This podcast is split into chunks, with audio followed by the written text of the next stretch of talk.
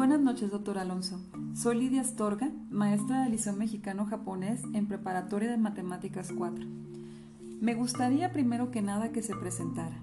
Hola, buenas noches, maestra Lidia y alumnos del Liceo Mexicano Japonés. Soy Alonso López y estoy aquí para resolver algunas de sus dudas acerca de matemáticas. ¿Cómo piensa, doctor Alonso, que podemos quitar el temor en los alumnos hacia las matemáticas?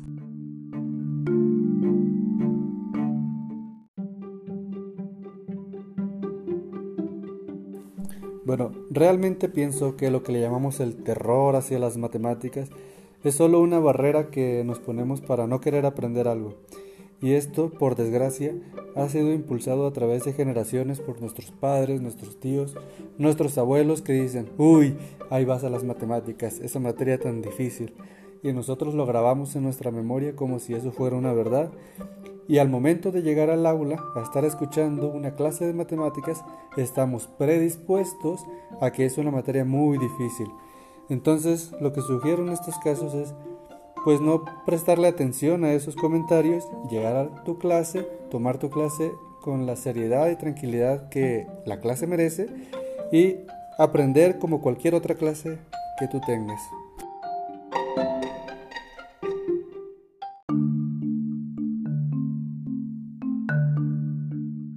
Bueno, doctor Alonso, mire, pues le comento. Normalmente uno en la clase, la pregunta que siempre espera es, ¿para qué sirve esto? ¿Dónde lo puedo usar? ¿Dónde lo voy a ver? Entonces, quisiera que usted de alguna manera, a partir de, pues digamos, este, de aspectos en la vida diaria en los que uno ve las matemáticas o de qué manera usted nos podrá ayudar a nosotros como docentes a impartirle a nuestros alumnos ese amor, ese gusto que sentimos por las matemáticas.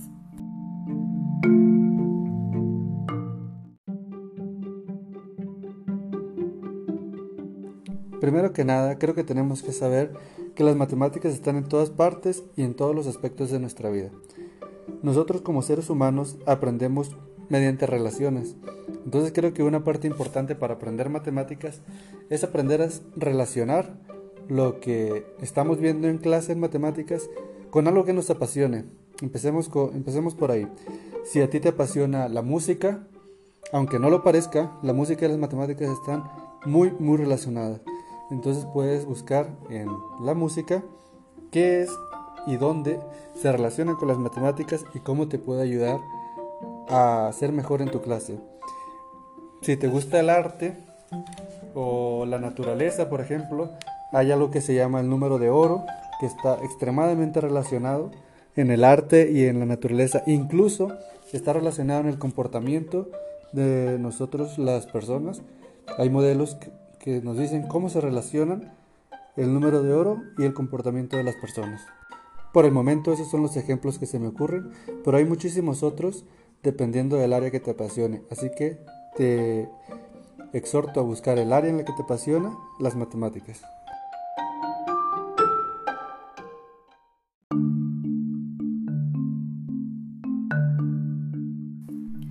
¿Cuál cree, doctor Alonso, que es el principal objetivo de las matemáticas? Esto se lo pregunto por, la siguiente, por lo siguiente. Eh, normalmente, y, entiendo ya mis colegas, ¿no? A veces uno busca mayormente importancia, por ejemplo, en cómo escribir un número, este, o yo creo en ciertos tipos de enseñanza que eran más importantes, ¿no? Eh, digamos, hace algunos años. Personalmente, yo también soy matemática eh, y considero que, que, pues las matemáticas son más que eso, ¿no? Eh, así como usted nos acaba de mencionar, se encuentran en, en muchos aspectos de nuestra vida y que efectivamente es importante llevar al alumno a que vea ese gran, eh, digamos, panorama que nos ofrece las matemáticas y a, su vez vean la siguiente pregunta que, que yo le voy a hacer. ¿Cuál cree que es el principal objetivo de las matemáticas?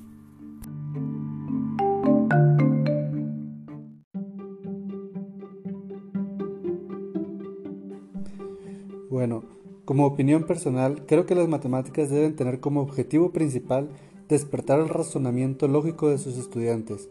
ya que es la lógica justo la base de su construcción.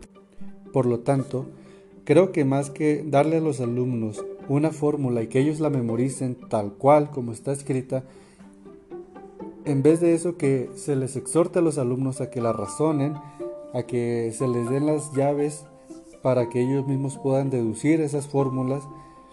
Esto pienso que va a atraer más estudiantes a las matemáticas, va a hacer que los estudiantes vean la pureza y lo bonito de las matemáticas, más, más que otra cosa, porque pienso que muchos estudiantes se aburren de las matemáticas justo porque solo les enseñan a memorizar fórmulas tal cual si fuera un, una, la Biblia, no sé, algún otro libro de texto, cuando esto no debe ser así en las matemáticas.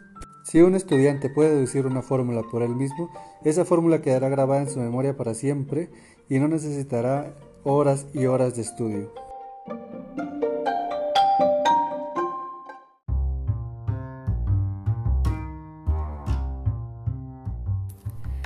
Doctor Alonso, quiero agradecerle por su tiempo, por responder a nuestras preguntas. Personalmente creo que sirven bastante, me han servido mucho para pues afianzar pensamientos que tengo, mi idea sobre las matemáticas.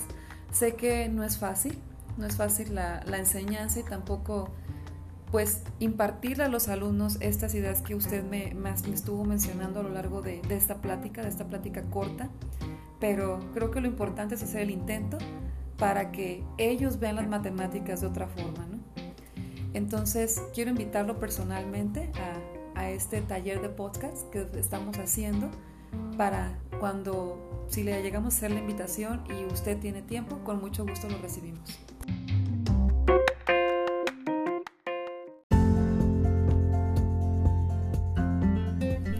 Es verdaderamente un placer apoyar a los jóvenes estudiantes a que realicen sus estudios con éxito y claro que sí, en cualquier momento que haya disponibilidad, yo estoy aquí con ustedes de nuevo para eh, lo que sea, en lo que yo pueda ayudar para su formación, con todo gusto.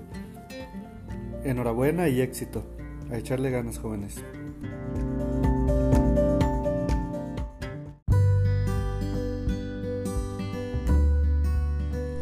Bueno, mis queridos alumnos, espero que este podcast les haya ustedes, los haya incitado a tener la necesidad de buscar las distintas áreas en las que las matemáticas se aplican en nuestra vida y que efectivamente también con las preguntas que se hicieron y las respuestas del doctor, del doctor Alonso, vean que las matemáticas no son simples fórmulas, no es seguir un procedimiento tal cual y aplicarlo en un problema que si es igual, sabes que el procedimiento ya lo viste y entonces hay que hacerlo, ¿no? Pudimos notar que las matemáticas son razonamiento, hay que llevarlas a nuestra vida diaria. Y con eso me refiero a que hay que llevar ese razonamiento a donde vayamos y usarlo. Busquen las matemáticas en su día a día y les aseguro que serán las estrellitas de la clase. Se despide de ustedes su maestra de matemáticas, Lidia Astorga. Hasta luego.